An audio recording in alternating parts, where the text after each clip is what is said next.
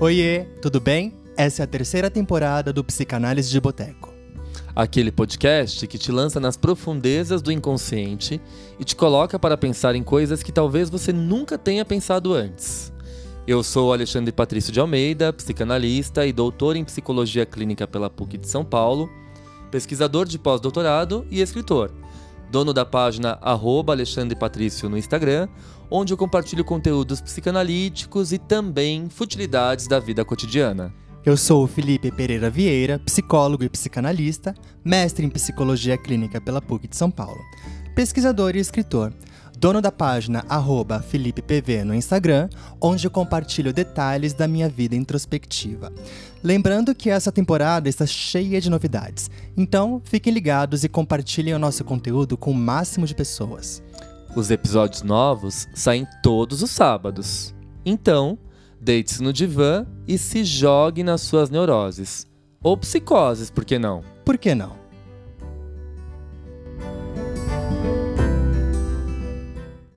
Oi, pessoal, tudo bem? Sejam bem-vindos a mais um episódio do Psicanálise de Boteco e até que enfim, um episódio inédito nessa temporada. Por quê? Porque a gente não tinha tempo, gente. O Felipe defendeu o mestrado. Cadê as palmas de fundo? Aê! Tanto é que nós atualizamos a nossa abertura, não é mesmo, Felipe? Ele ficou três vezes tentando gravar, porque ele fica muito nervoso quando ele tenta gravar a abertura, mas ele conseguiu. Felipe, conte para os nossos ouvintes, botecers maravilhosos, como é ser um mestre. Não faço a menor ideia. Pensei, será que isso vai mudar alguma coisa em mim? Mas aí, então eu me dei conta de que nada mudou. Por que nada mudou, Felipe? Porque agora eu tenho uma nova titulação. Hum. Talvez agora eu possa ser declarado como um mestre, porque eu sou mestre em alguma coisa. Mas em mim, eu sou a mesma pessoa. Olha, mas é interessante isso, né? É. Falar, você é a mesma pessoa, mas profissionalmente, o que, que você sente que mudou? Porque o hum. um mestrado é uma conquista e a gente pode dizer abertamente que é uma conquista privilegiada, principalmente no cenário brasileiro, onde a educação ainda é restrita para poucos. Né? Sabe o que eu acho? Eu hum. acho que isso é uma questão de apropriação. Ou é. melhor, digamos, elaboração e apropriação. Eu tô nesse processo ainda. Ótimo. Eu acho que eu também demorei para me apropriar do título de doutor, né? E a gente estuda tanto, são tantas madrugadas sem dormir, é, virando à noite, pesquisando. Mas enfim, Fi, eu Não, queria. Assim, às vezes dá um sustinho, né? Tipo, ah, meu Deus, eu sou mestre. eu queria aproveitar esse início, né, pra falar que a gente tá morrendo de saudade de lançar episódio novo aqui. A gente tava morrendo de saudade de vocês, das devolutivas de vocês, uh, desses nossos encontros que são tão frutíferos. E também queria parabenizar o Felipe, porque defender um mestrado não é fácil. A gente sabe das exigências de uma vida acadêmica. E como eu falei, infelizmente, essa vida acadêmica mais estricto senso ainda é um lugar de poucos privilegiados no Brasil. Né? Isso tem que mudar, esse acesso precisa ser modificado. E a educação precisa ser democratizada, assim como a psicanálise, né? o que a gente faz aqui. Mas, Fi, queria parabenizar você, a sua defesa foi linda, o seu projeto de pesquisa foi maravilhoso. E quem está ansioso, né? Uh, brevemente, logo, logo, sai o livro do Felipe fruto da pesquisa dele de mestrado, uh, que foi uma comparação de linhagens psicanalíticas, a interpretação na clínica psicanalítica para Melanie Klein e para o Winnicott. Um trabalho lindo, diga-se de passagem. Enfim, gente, eu babo mesmo, eu fico morrendo de orgulho, porque eu sei como eu disse, que é esse, esse, percurso é tão difícil e tão restrito, né? Então acho que ter acesso a essa possibilidade é um motivo de muita celebração. Então eu fico muito orgulhoso do Felipe e de todas as pessoas aí que se dedicam todos os dias na pesquisa acadêmica, mesmo sem incentivo, né? mesmo sem o reconhecimento merecido que a gente sabe que deveria acontecer. Né? Então eu acho que um pesquisador no Brasil sobrevive com poucos recursos e faz das tripas do coração e é movido sobretudo por eros, por amor. E a gente sabe também que o meio acadêmico não é um meio saudável, é um meio tóxico, uh, com muitas relações abusivas. E por sorte, a gente teve em comum um orientador maravilhoso que pegou na nossa mão e ensinou a gente a pesquisar. Então é um momento de celebração, é um momento de conquista, e por mais que você não tenha se apropriado, eu sinto muito orgulho da, desse, desse seu passo tão grande na sua carreira. Pois é, eu percebi nessa apresentação toda. Parece que você está se apropriando por mim. Bom, alguém tem que fazer isso, não é mesmo? Sim, tipo, ó, deixa eu te mostrar como que é se apropriar. Vai elaborando, experiencie isso, nem que seja pela escuta num primeiro momento. Depois você já começa a ter isso dentro de ti como um bom objeto introjetado. Não, banca, banca esse lugar, sabe? Faz a Suzana Vieira. Vira e fala assim: meu amor, o que, que são uma ou duas pessoas contra 150 milhões de brasileiros que me amam? Não é mesmo? então, assim, sabe, banque esse lugar. Às vezes a gente precisa ser um pouco Suzana Vieira. Ok. Ela ensina a gente, sabe? Ok, vou ouvir mais a Suzana Vieira e vou ver, vou, vou introjetá-la como um bom objeto. gente, a gente já começou cheio de graça. Eu nem anunciei o tema desse episódio, mas ele, ele versa exatamente sobre essas palhaçadas que a gente tá fazendo aqui. A gente vai falar do humor. O humor a importância do humor né, na psicanálise e o humor como um fator de cura no processo psicanalítico.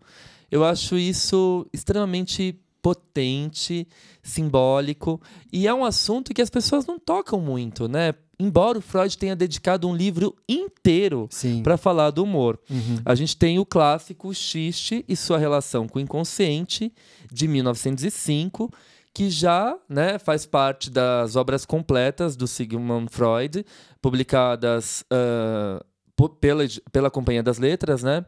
E esse é o volume 7 das obras completas. E esse tema, ele pega tanto no Freud que ele já fala ali na psicopatologia da vida cotidiana, ele retoma e faz um livro inteiro enorme sobre o xiste, né, a piada, é, o xiste, na verdade, é a tradução para uh, Witz, né? Witz, Witz em alemão. Essa palavra ela é, ela é, muito controversa a tradução, porque significa humor, senso de humor, uh, piada, mas traduzindo para xiste, que não é uma palavra muito usada no nosso dia a dia. Eu nunca ouvi ninguém falar xiste. É, pois é. Então eu acho que acho que ficaria mais abrasileirado, digamos assim, se a gente utilizasse a piada e sua relação com o inconsciente, né? Mas optaram por xiste e tá tudo bem. Uhum. Então tá lá no volume 7 da Companhia das Letras. E esse tema é tão inquietante para o Freud que ele retoma em 1927 no volume 17 da Companhia das Letras, vocês encontram esse texto, o texto chamado Humor. Está no mesmo volume que tem o texto Inibição, Sintoma e Angústia, O Futuro de uma Ilusão e outros ensaios. Por sinal, eu, eu estou trabalhando com esse volume, o estudo dele, é, texto por texto, nos nossos grupos de estudos que acontecem às segundas-feiras, né, os encontros sobre Freud. Então, esse livro foi o livro que eu escolhi trabalhar durante esse semestre. Mas vejam só, o Freud publica em 1905 um texto totalmente devotado à temática do humor, uhum. né, do xiste, e retoma a questão do humor em 1927, 22 anos após essa publicação. E por que, que o humor não é tão dito, não é tão falado na psicanálise? Parece que os psicanalistas se esqueceram disso, né? E aqui eu vou recorrer a uma leitura complementar Aliás, a gente está indicando todas essas leituras, vocês vão anotando aí. Livros de cabeceira. livro de cabeceira. É, tem um livro que eu amo, é um clássico já, ele foi lançado há 15 anos e recentemente foi recém-lançado durante a pandemia pela editora Artes e Ecos. É o livro uh, organizado pelo Abrão Slavutsky e o Daniel Cooperman, que tem como título Seria Trágico se não fosse cômico. Humor e Psicanálise, segunda edição. Essa edição tá linda, tem textos do Gel Birma, do Ignacio Gerber, do Luiz Cláudio Figueiredo, do Renato Mezan, da Maria Rita Kel, do Luiz Eduardo Prado de Oliveira, enfim. Só é, gente grande. É, e é um livro de cabeceira para quem se interessa pelo tema do humor. Uhum. E aqui eles resgatam né, a importância do humor e ele vai dizendo que Uh, eles vão dizendo, os organizadores, já na apresentação, tanto Daniel quanto o Abrão Slavutsky, eles falam que o humor ele foi se dissolvendo na psicanálise à medida que a psicanálise tentou se enquadrar dentro de um modelo mais positivista, médico, tecnicista. E a gente sabe que a psicanálise inglesa, ela se enveredou muito por esse vértice, né? Os ingleses, eles foram muito redondinhos, muito alinhados à, à medicina, Uhum. né? Tentando colocar a psicanálise ali no mesmo rol das ciências médicas. E a, a gente sabe que isso não deu certo. A psicanálise hoje é uma ciência própria, com um método de investigação próprio, né? E com uma técnica também própria. Então, não dá para a gente colocar a psicanálise no mesmo patamar das ciências médicas. Mas essa influência, um tanto quanto intensa, Uhum. acabou fazendo com que as nossas formas de transmitir, de escrever e de espalhar a psicanálise ficassem ali muito quadradas Certo. né, fugindo da leveza que o Freud trazia nos textos dele, porque o Freud ele é muito irônico, Meio sarcástico, né? sarcástico. O Winnicott também. o Winnicott também. Então, olha só, eu acho que o Winnicott começa a resgatar a importância desse humor, porque se a gente pega a Melanie Klein, ela é super dura. Ela é. Ela é super dura, rígida. Uhum. Ela solta umas indiretas no texto, mas não- essas indiretas não estão relacionadas Não, ao humor. Ela era muito séria. Ela era muito séria. E quem vai retomar a importância do humor é o Lacan, né? E digamos que Lacan não era uma pessoa muito bem humorada, ele era ácido, Hum. ele dava cutucadas nos seminários dele, atacava um monte de gente. Sim. Tinha os nervos à flor da pele, né? Uhum. Eu adoro aquele meme dele batendo na mesa com a dublagem brasileira. Eu adoro. É maravilhoso, gente. Depois vocês procurem. Enfim. Mas é, o Lacan ele traz essa temática do humor e os franceses acabam se enveredando mais por essa temática. Embora, como o Felipe bem salientou, o Winnicott traz esse sarcasmo inglês que está, essa ironia inglesa que está presente nos escritos dele, né? Eu acho que dá pra gente perceber em vários pontos ali o quanto o Winnicott é irônico. O tempo todo. O tempo todo. Bom, já na, na nota à segunda edição, dentro desse livro, Seria Trágico Se Não Fosse Cômico, Humor e Psicanálise, é, os autores dizem assim, né? A presença do humor na vida social é sempre controversa, uma vez que ele testa permanentemente os limites da liberdade de expressão. Pela sua rebeldia irreverente, o humor raramente é consensual, politicamente correto e frequentemente desperta controvérsias apaixonadas e até mesmo intolerâncias. Bom, e a gente sabe disso, né? Eu acho que quando o humor ele passa dos limites, ele acaba ferindo alguns egos, às vezes ele nem passa dos limites, né? Às vezes a gente está falando de um humor ali é, baseado na liberdade de expressão, que não, não tem intenção de ultrapassar limites, mas que acaba ofendendo pessoas, porque, enfim, trata algumas temáticas ali É que... um humor desmedido. Exato. Acaba pegando em algumas feridas narcísicas dos outros, as pessoas se unem e, às vezes, elas se unem com muito impulso de destruição. Sim. Né? Então, ah, vamos é, jogar uma bomba ali na sede da Porta dos Fundos, que Hum. foi o que aconteceu quando eles fizeram aquela sátira em relação ao Natal, aquela piada Entendi. do Natal Sim. né? Enfim, então a reação das pessoas também acaba sendo muito intensa, muito destrutiva. E é claro, eu acho que todo humor ele tem sim uma medida a partir do momento que ele eh, acaba invadindo, né, sendo agressivo com o outro. Invasivo, né? Exatamente. Invasivo, eu concordo. Então acho que eh, o humor para ser divertido, ele não precisa ser, não precisa ultrapassar os limites, né, que causam ofensas gratuitas, Desconforto. desconforto ou ah, a gente pode dizer inclusive de um discurso de ódio travestido de humor, Hum, né? Então eu acho que a gente pode pensar um pouco nessa questão, sim. porque às vezes essa intenção, ah, eu vou fazer humor de tudo, né? Não, não é bem assim. Eu acho que tem coisas que não dá pra gente brincar, né? Questões de gênero, questões de raça, questões religiosas. Eu acho que isso é extremamente delicado e é um território que a gente precisa ter um pouco de tato pra Sim. pisar. Com né? certeza. Aham. Bom, mas o humor na clínica psicanalítica ele é fundamental. E ele começa a acontecer a partir do momento que se estabelece uma relação de confiança. Uhum. E eu acho ele essencial também para cura, né, psicanalítica. Em que sentido? Eu acho que à medida que a gente consegue rir da nossa própria desgraça, a gente consegue levar a vida com mais leveza. Eu faço isso o tempo todo. Eu acho que a capacidade de rir de si próprio é essencial para a uhum. cura psicanalítica. Sim. E evidencia uma maturidade psíquica. Sim. Né? Sim. Bom, uh, então Freud usa esse termo, né? Uh, Witz ou Witz, né? Tem raízes no romantismo alemão, um movimento cultural e artístico do qual Freud foi herdeiro, confesso, e é de difícil tradução para o português. Os franceses optaram por esprit, espírito, né, entre nós, do qual dispõe quem é espirituoso.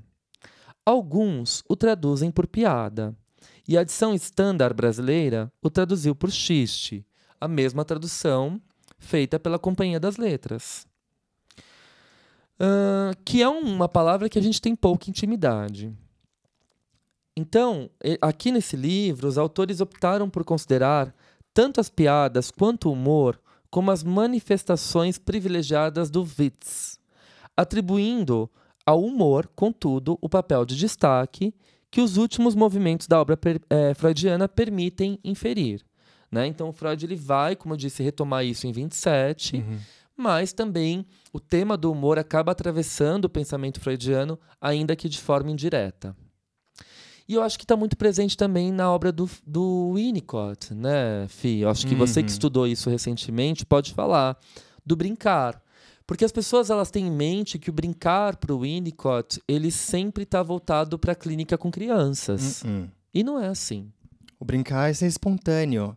Mas, novamente, né? É uma espontaneidade medida, né? Quando ela se torna desmedida e ela acaba se tornando uma ofensa ao outro, já não é um brincar. Sim, eu concordo. Né? É, acaba sendo uma manifestação destrutiva. Né? Exato. Né? Totalmente camuflada por, por humor. Ah, só estou sendo espontâneo. Hum, né? Não. Cuidado com isso. Sim, sim. Mas, de fato, é, a espontaneidade é a base de tudo, né? Inclusive, o Winnicott diz que através da espontaneidade, ou seja, através de um ambiente que nós nos sintamos seguros, uhum. né? A gente consegue habitar é, a terceira área, né? A área transicional, que é o momento que a gente consegue ali é, ter acesso ao nosso mundo subjetivo, ao mesmo tempo ao nosso mundo objetivo, ou seja, o mundo concreto, que é compartilhado com as pessoas, uhum. e a gente consegue transitar entre os dois. É, é a área onde a análise acontece, né? Uhum. Porque é o momento que a gente consegue associar livremente e falar sem censuras. Uhum. Ou seja, é onde a espontaneidade acontece e as, as melhores brincadeiras, né, surgem desse lugar. Ai, lindo, eu adorei. Sim, eu concordo. Bom, ainda que considerado pelo próprio Freud um dom precioso e raro, e a gente pode dizer que é mesmo, o humor foi justamente a dádiva desprezada ao longo do processo de institucionalização da psicanálise. Então, até hoje, né, a gente vê aquelas, aquelas formas de transmissão da psicanálise com um professor super rígido, sério, ditando teoria, aquela posição aquele formato de transmissão extremamente Neutra. vertical, ah, tá. né? Um sabe muito e o outro não sabe nada. Eu estou nessa posição de saber, né? E, e, aí ao mesmo tempo eu vou dizendo verdades que precisam ser aceitas e não podem ser questionadas. Então eu acho que isso levou a psicanálise uh, para uma dimensão de muitos prejuízos, porque eu acho que a psicanálise é um pensamento subversivo por si só. E é claro que a gente vai ter uh, uma capacidade de reflexão se a gente parte da tradição. Perfeito. Eu não, né, eu não estou dizendo que não é importante estudar Freud, Klein, Winnicott, Bion, Ferenczi, Lacan. Não há inovação sem partir da tradição. Isso. O Winnicott já diz. Exatamente, né? Mas de que forma essa tradição ela é transmitida. E eu acho que a gente tem isso parecido, né, Fih? E a gente também cruzou com professores muito maravilhosos nesse sentido ao longo do nosso processo de formação psicanalítica. Sem dúvidas. Então, professores, eu lembro das aulas do Renato Mezan, quando ele ia contar algumas coisas super teóricas, cabeçudas da psicanálise, ele ia lá e soltava uma piada. As próprias aulas que eu assistia na USP com Daniel Cooperman, quando estava todo mundo muito tenso no conceito ali super complexo, ele ia lá e soltava uma brincadeira, né? E as pessoas riam. E eu faço muito isso nas minhas Uhum, aulas. Sim, às vezes você fica doidinho. eu falo, gente, eu falo que ele fica doidinho porque eu- às vezes o Alexandre tá dando aula, explicando uma teoria e tudo mais. Aí ele começa a trazer alguns recortes do, da vida cotidiana, né, e da sociedade. E aí ele começa, ele encarna tipo o Alexandre ali sincerão. Mas assim, é, e brinca, e dá risada, e fala de coisas, né? Mas, novamente, é, por mais que tenha um pouco de humor, não é um humor que ultrapassa os limites. Uhum, uhum. Né? Mas eu acho que essa jogada de inserir humor na transmissão é algo também que ultrapassa a pegada do setting, né? Sim. A gente está falando do humor dentro do setting psicanalítico, no processo de tratamento psicanalítico, a gente com o nosso paciente, mas também a gente está aqui alcançando uma outra dimensão, que é a dimensão da transmissão da psicanálise. Exato. E eu acho que ah, inserir humor no processo de transmissão torna tudo mais leve. Sim, Né? inclusive é, a aprendizagem se beneficia muito disso, né? Exato, porque é um brincar, né? As crianças aprendem muito mais brincando. E Sim. por que os adultos não? Perfeito. Sim, sim. Bom, se o humor é como queria Freud, teimoso e rebelde, servindo assim para, ah, para ampliar os horizontes do campo psicanalítico, isso não implica dizer que ele seja arrogante, que é uma questão que a gente está trazendo aqui. Uhum. Ao contrário, o humor é uma modalidade de percepção ativa que capacita o sujeito a rir não apenas do outro, mas também e, sobretudo, de si mesmo, gerando potência e alegria onde se esperava apenas dor. Seria trágico se não fosse cômico. Pode-se ainda defini-lo como a habilidade de se aceitar que toda a verdade é parcial, que o ser humano é insuficiente e que é onde a vida aparenta imperfeição que vale entoar uma boa gargalhada. que lindo, né? Sim. Eu acho esse texto do, do Cooperman e do, do Slavutsky um primor, assim, um texto muito sincero, muito honesto. E, e eu- eu tô lendo só a apresentação do livro, hein, gente? Para vocês verem o calibre desse livro, o quanto ele é fundamental.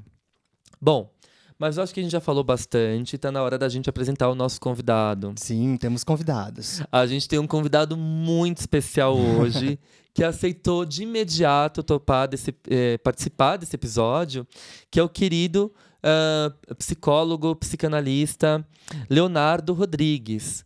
O Léo, ele tem uma página, gente, no Insta, em que ele faz rios e memes que viralizam. Então, assim, ele tem um Rios lá, acho que com mais de um milhão de visualizações, que é super engraçado. E a história dele com a psicanálise é lindíssima. Bom, eu não vou mais falar sobre ele, né? Eu vou deixar que ele fale por si mesmo, Que ele se apresente. que ele se apresente. Ah, vou só dizer o Instagram dele para vocês acompanharem, arroba psi.leonardorodrigues. Rodrigues com S no final. O Léo é fantástico e ele tá aqui hoje para falar com a gente sobre humor. Nós temos como provar, né? Vamos lá.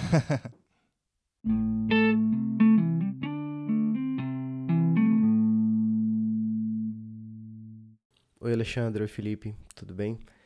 Cara, que prazer poder estar participando do podcast que eu escuto enquanto eu tô fazendo meu café da manhã. É muito engraçado. Então, é, eu sou o Léo, eu sou formado desde 2019, estudo teoria psicanalítica desde antes disso, estou em análise desde 2016. Então, 17, 18, 19, 21, 22, 23, 7 anos, vamos pensar nesse processo psicanalítico. E.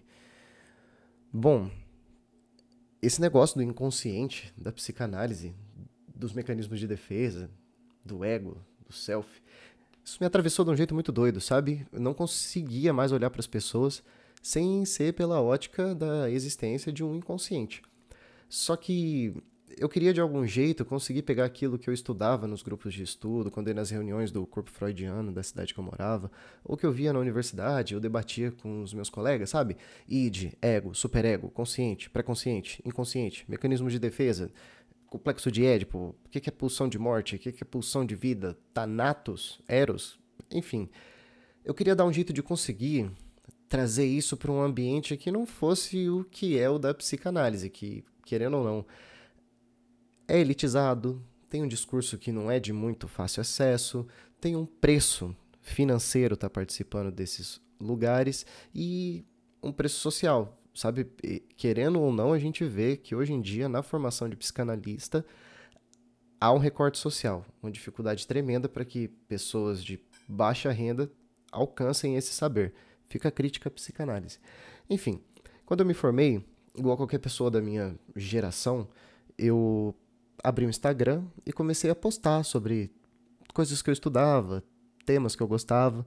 Só que era uma coisa tipo assim, uma frase, um, um conceito e na legenda um, um texto sobre. Sempre com referência, sabe? Falando sobre, sobre as coisas que eu estava estudando. E com isso eu consegui uma visibilidade interessante na cidade que eu morava. Era uma cidade de, sei lá, 100 mil habitantes, eu tinha 2 mil seguidores, então, enfim, em algum nível funcionou. Só que tem uma questão. Eu percebia que eu ainda estava falando com um público que entendia o que eu estava falando. E eu queria conseguir alcançar essas pessoas que não entendiam, mas tinham as mesmas demandas, sabe? Vazio, medo, questões com o passado, questão com o pai, questão com mãe. Eu acho que isso aconteceu porque quando eu me formei, o meu filho nasceu e ele é uma criança autista. E eu tive que me mudar de cidade e eu não consegui trabalho como psicólogo nessa cidade que eu morava. E por um tempo eu trabalhei numa fábrica. E você ser uma pessoa pós-graduada, formada, que estudou teoria psicanalítica, trabalhar numa fábrica, observar como as coisas aconteciam era muito interessante. Quando eu saí dessa fábrica, eu já produzia conteúdo nessa época, mas quando eu saí dessa fábrica, eu resolvi mudar a linguagem do meu Instagram. Eu resolvi conseguir falar de um jeito que aquelas pessoas que eu trabalhava e tinham a mesma demanda que eu, que elas me entendessem. E olha que interessante, eu não trabalhava no administrativo, gente que tinha, tipo, sei lá, ensino médio, ensino superior. Eu trabalhei na parte da produção, eu trabalhava com o que a galera chama de peão de fábrica, né, o chão de fábrica. E a forma com que a galera fala, a forma com que os discursos acontecem, eles me lembravam muitas coisas que eu lia nos textos do Freud, como Xixi, sua relação com o inconsciente, os escritores criativos e seus devaneios, porque eles conseguiam pegar aquilo de mais horrível de dentro de si, mais angustiante da, dessa experiência que a gente estava tendo, do trabalho duro, do trabalho árduo, do trabalho que durava muito tempo, que a gente tinha pouco tempo para se alimentar, enfim. Eles transformavam isso em piada. Era piada o dia inteiro. E eu achei muito curioso. Porra, como que o trampo mais cansativo e mais exaustivo da minha vida é rodeado de gente dando risada, fazendo piada, por mais que eles digam, tanto nas piadas quanto, sei lá, nos ambientes que a gente estava entre nós, que eles odiavam isso. Então eu resolvi começar a tentar fazer um Instagram nessa direção, de conseguir falar para esse tipo de linguagem, sacou?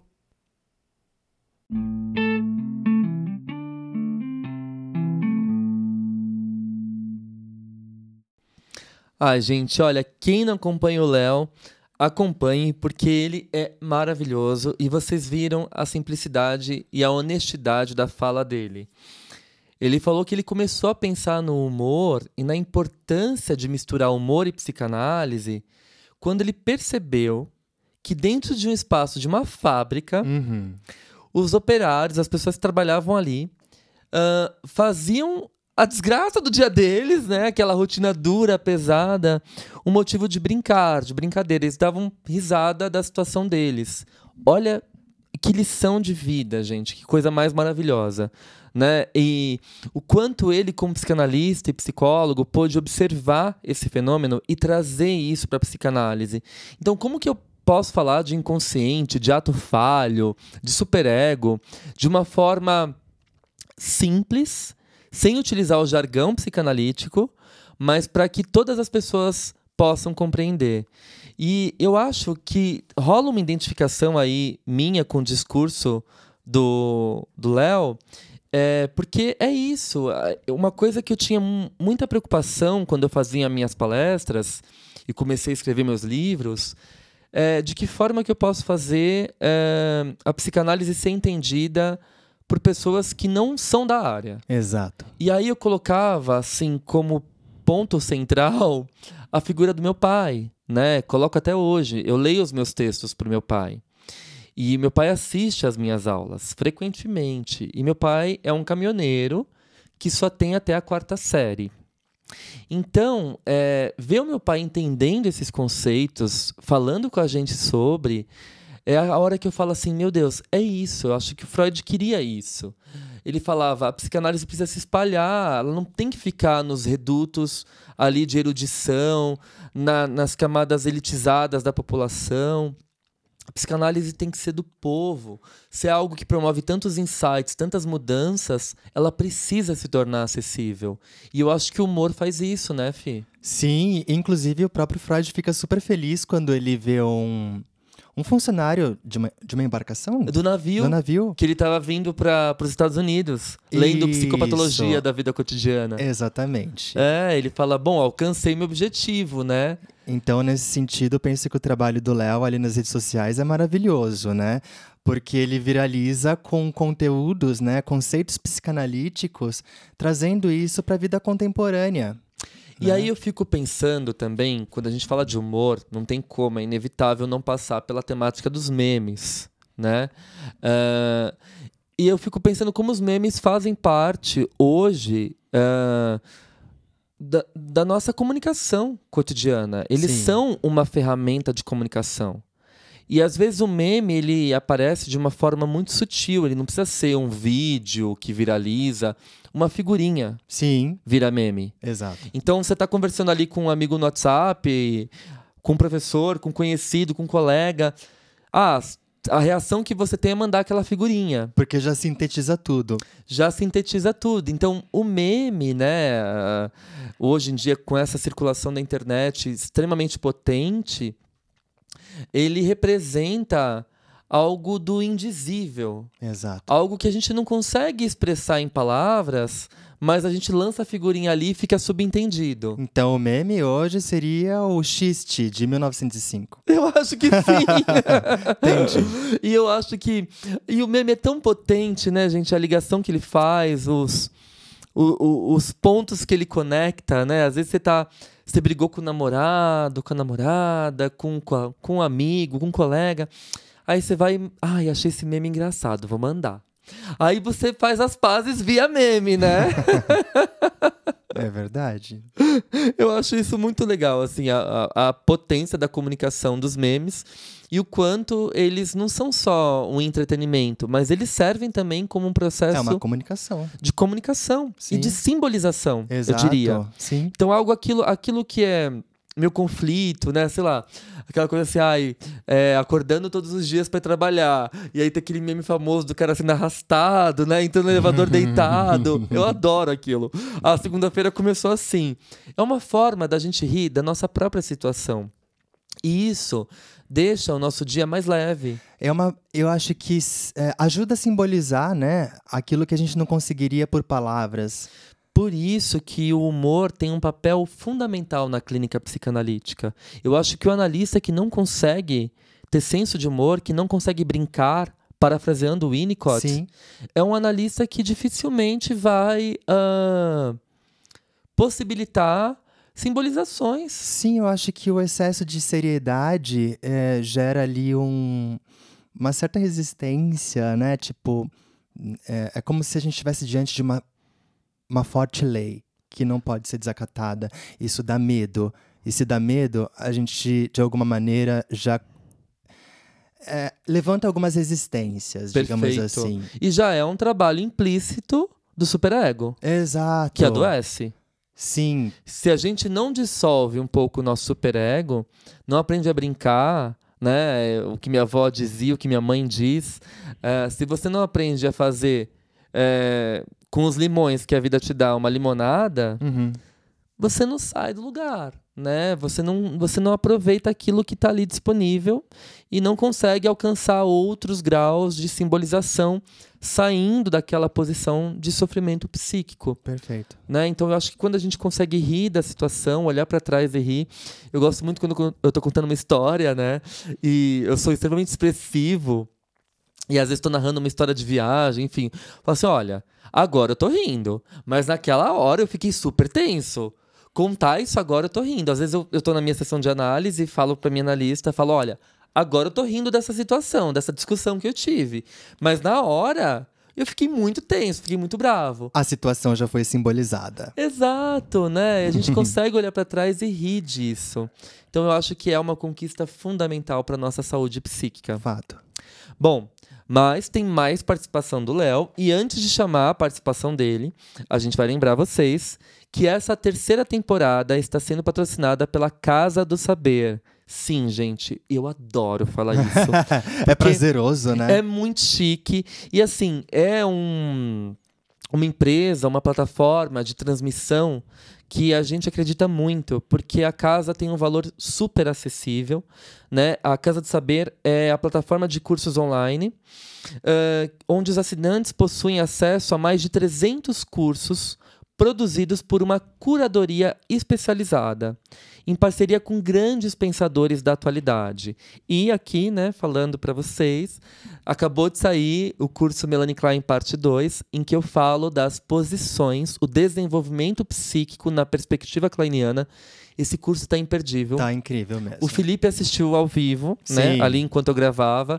Ele falou depois quando a gente estava voltando para casa, ele falou: "Amor, sem dúvidas foi o curso mais lindo que você já fez. Tá melhor do que o primeiro. Ah, então quer dizer que o primeiro tava ruim? Ó. Não foi isso que ele disse.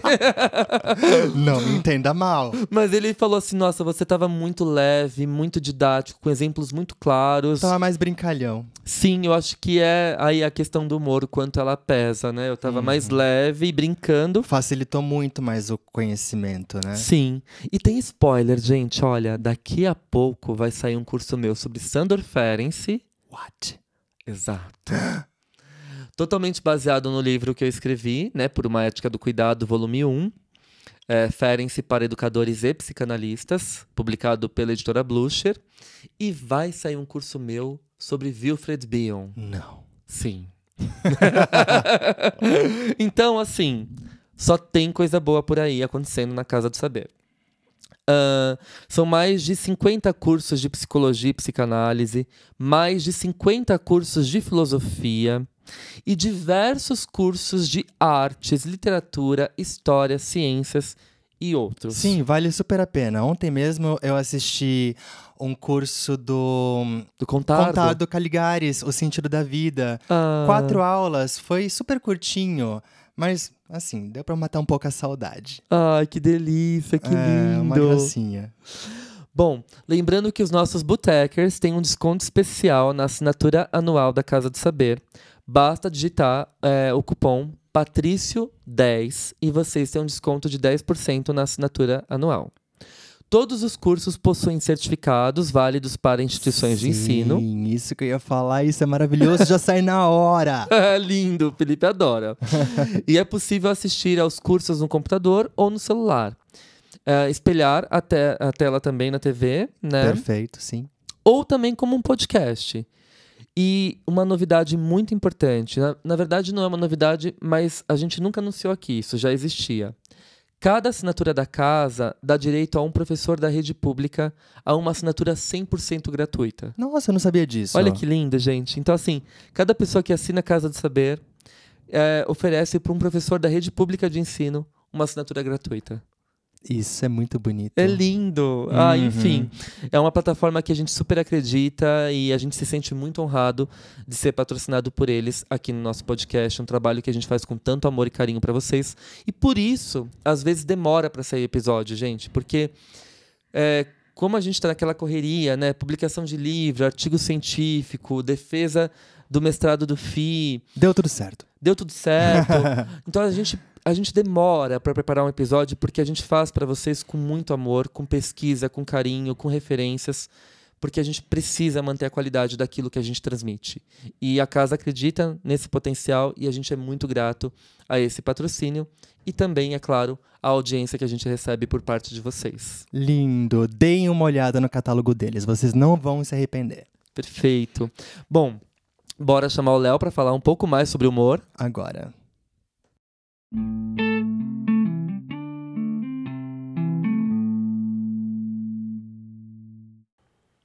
me formei na Universidade Federal da Grande Dourados. o FGD. Eu tive um professor que chama Conrado Neves. E ele fez uma transformação na minha vida, entre outras matérias, em uma específica que era análise do discurso. Durante esse semestre, a gente estudou Foucault, a gente estudou Freud, e por causa das discussões que a gente teve em sala de aula, eu fui estudar outros autores, que foi, eu posso dizer que basicamente com esse professor eu tive o meu pontapé no que é pensar a psicanálise. E dois textos me chamaram muita atenção, que era o Xixi e sua relação com o inconsciente e a análise do discurso, que é a aula inaugural do Foucault no Collège de France, né? Enfim. E qual que é o negócio? O xiste parece ter uma importância para o Freud, porque na minha opinião é onde ele começa ao que a gente vai pensar uma análise do discurso. Ele percebe que o xiste ele ele consegue fazer uma coisa muito próxima do que o inconsciente faz, que é condensação, deslocamento e figurabilidade. O que, que é isso? Ele consegue pegar uma ideia complexa, resumir isso da forma mais objetiva possível, inverter coisas de lugar e mesmo assim ainda ter um nível de sentido, como, sei lá, figurabilidade, uma forma de figurar dentro de nós aquilo que todo esse movimento fez na palavra. É, eu acho que a palavra em alemão para isso é, é Witz, né? Tipo, humor, uma jogada, uma sacada. E isso é muito interessante, porque não é tirar sarro da cara dos outros, humilhar uma minoria, desprezar alguém por causa do seu gênero ou cor de pele. Aqui tem a ver com criatividade de ideia, com manejo da língua. Sabe aquela coisa que a criançada faz? Que é tipo assim, qual que é o tio da parede? Quem? O tio Jolo. Ah, qual que é o... O que, que o tomate fez quando atravessou a rua? Ah, enfim, que essa piada é muito boa. É... Lembra que eu falei que a galera da fábrica conseguia pegar o que tinha de pior dentro de si, sofrimentos, e pôr para fora constantemente, na forma de piada?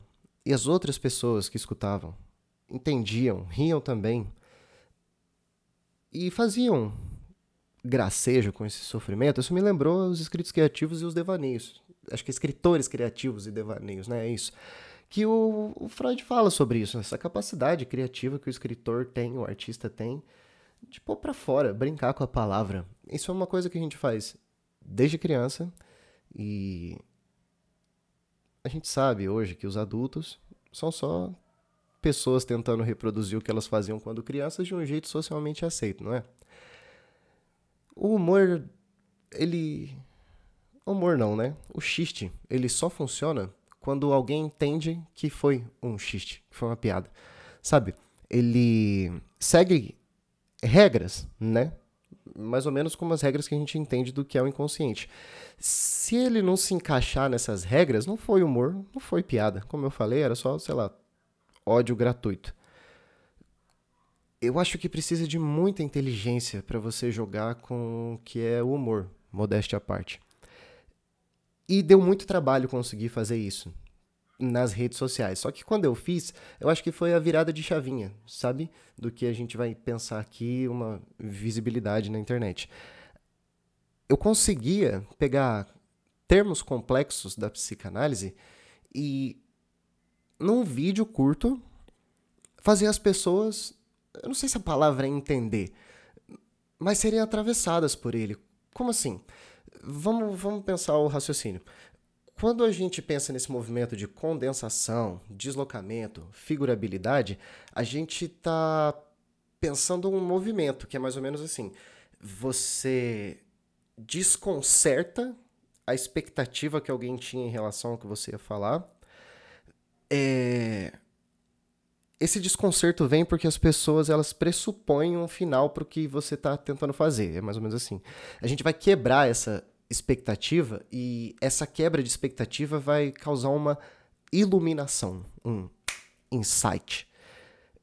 Mesmo que não foi como a pessoa esperava, mesmo que não seguiu o roteiro de como um psicólogo tem que se comportar, e mesmo que não seguiu o roteiro de como que é que a teoria psicanalítica exige que a sua linguagem seja compartilhada, ainda assim existe esse insight, essa iluminação, esse esclarecimento, né? Por que que eu acho que funcionou? As interpretações do Freud não iam funcionar hoje em dia de jeito nenhum. É, não funciona porque a psicanálise ela é localizada no seu tempo histórico, social. Então a gente vai precisar entender o que, que são os significantes que estão estruturados dentro do sujeito para que os sintomas se utilizem deles para se reproduzir, né? Alegoria, metáfora, figura de linguagem, o xiste, né? Eu acho que ele também tem a sua localização no tempo.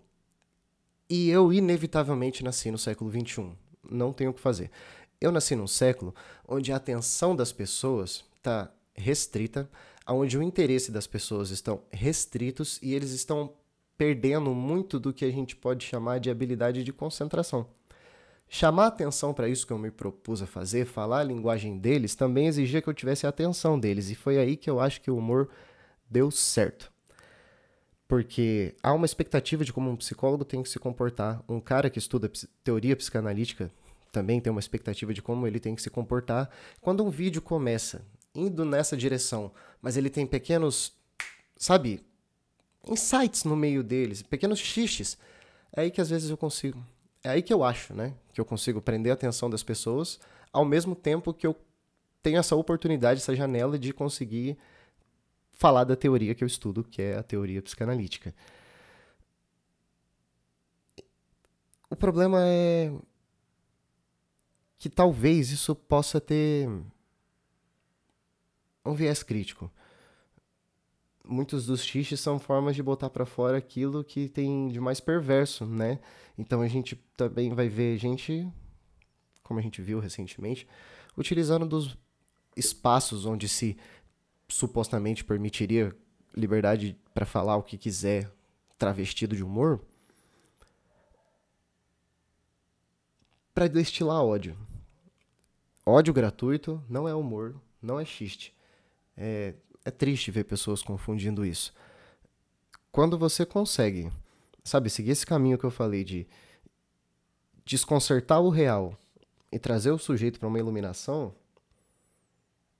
eu acho que aí você conseguiu fazer uma coisa que é o que o inconsciente está tentando fazer o tempo todo, né? Desconcertar o seu real e trazer você para entender que, para além do que você sabe, há alguma coisa tentando falar com você também. Quando o humorista consegue fazer isso num palco, todo mundo ri, às vezes não é porque concorda com isso, e olha que eu, não estou passando pano para quem consome humor de gente babaca, não. Só que quando um humorista fala uma coisa que vai ao contrário do que se reprime, do que esse, sei lá, superego social define o que é certo ou errado, aquele que não diz, mas escuta, zomba do próprio superego e diz: "Olha lá, há quem diga, há quem faz". E aí há o riso. Então assim, Eu pensei, se vai ter gente aí falando asneira sobre psicanálise, trazer esse pensamento para uma linguagem mais informal, mais acessível e talvez mais chistosa do, do negócio. Se eu puder, eu gostaria de contar uma piada para encerrar. É mais ou menos assim. Entra um psicólogo, um coach e um psicanalista num bar. Sabe como o psicanalista saiu? inconsciente. Muito bom. O, o cognitivista e o coach não saíram porque eles estavam batendo boca.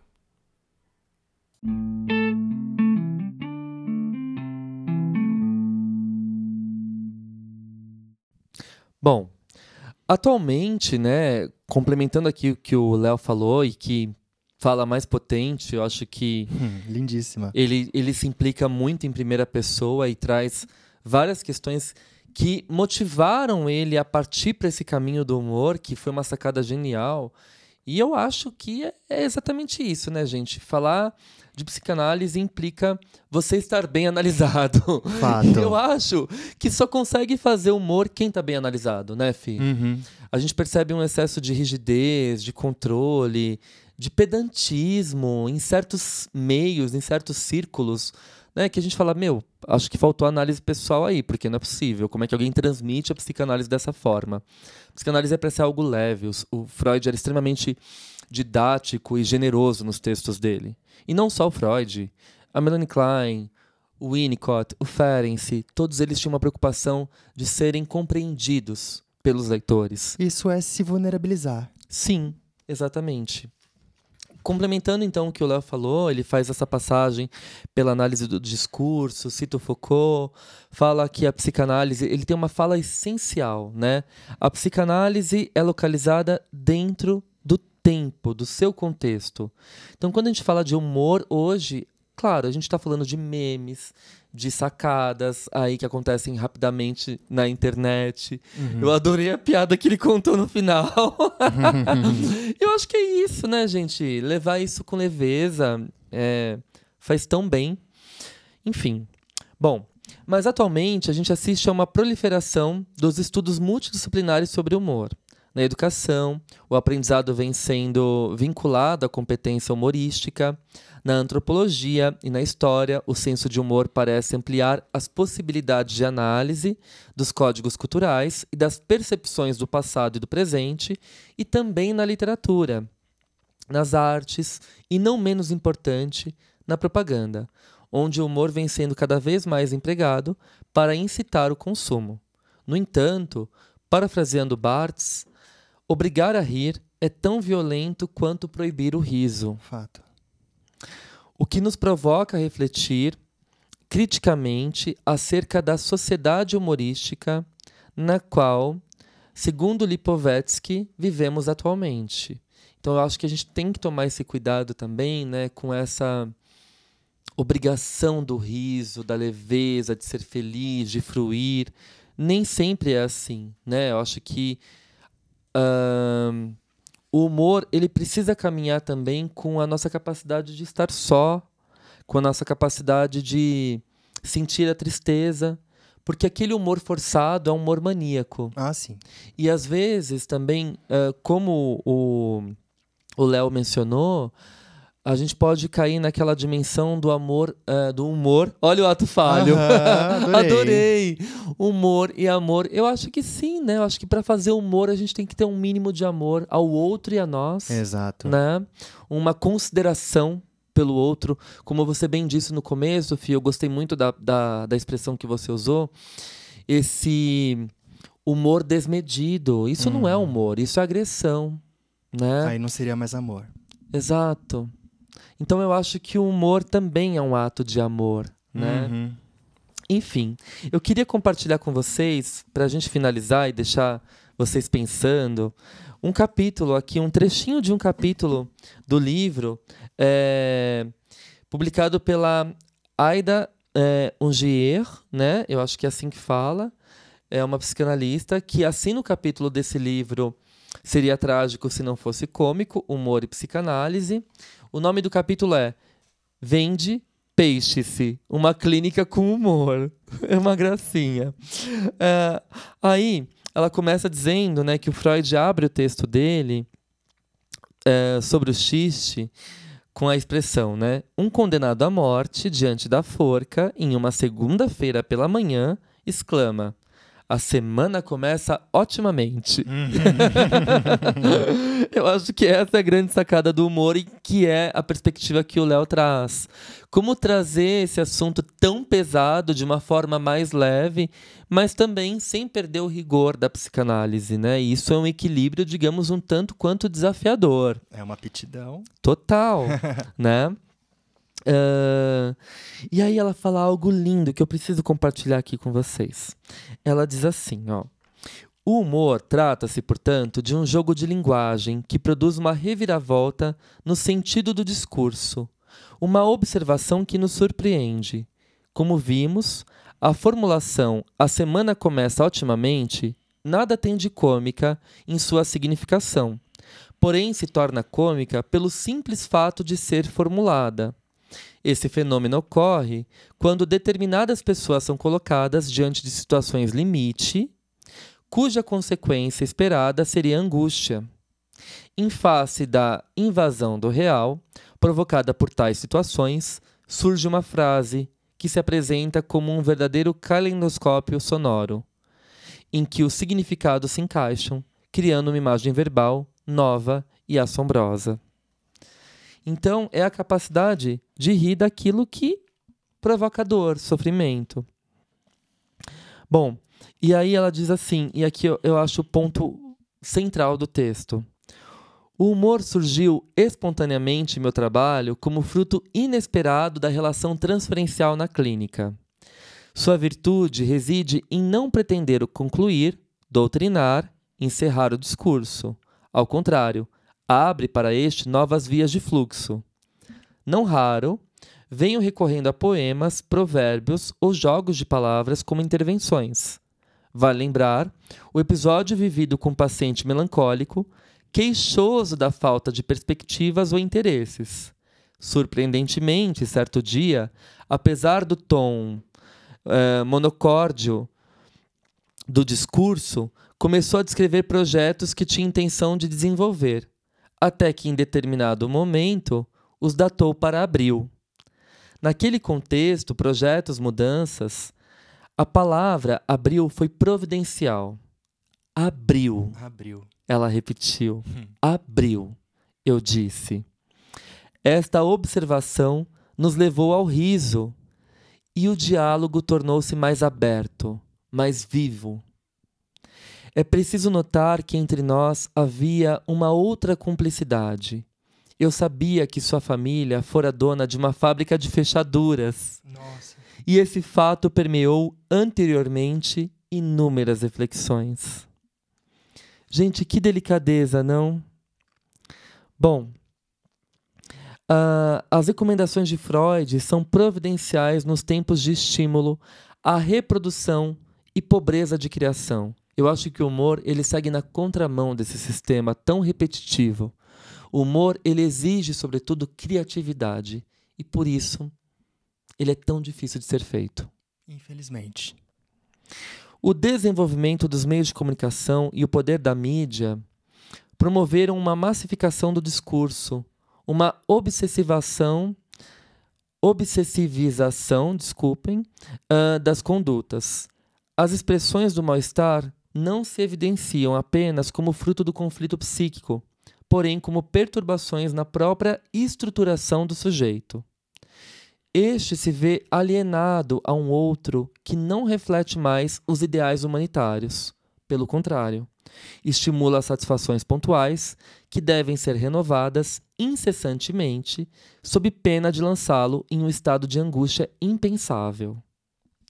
Esta se traduz na sintomatologia do pânico, nas depressões, inclusive com passagem ao ato, e, nesse caso, a opção pelo suicídio se apresenta como única possibilidade de uma ação afirmativa. Aqui se perfilam ainda as drogadições, os transtornos alimentares e, por fim, as somatizações, quando o corpo se torna palco daquilo que o pensar não deu conta de metabolizar. Eu acho que o humor é o antídoto para essa ausência de metabolização quando a gente formula uma piada, um meme, uma indireta. Isso é enfim, é uma simbolização. Não é? Sim. E eu acho que isso alivia tanto. Eu acho engraçado, para terminar e não se alongar tanto e deixar vocês pensando com as suas próprias conclusões, eu vou dizer aqui o que a gente costuma fazer quando a gente está muito estressado. Quando a gente tem muita coisa para entregar, texto, artigo, às vezes a gente deita no sofá de casa e começa os dois a ver memes na internet, de páginas que a gente segue, de personagens que a gente gosta. Isso relaxa a gente, a gente começa a rir à toa de bobagens que não são tão bobagens assim.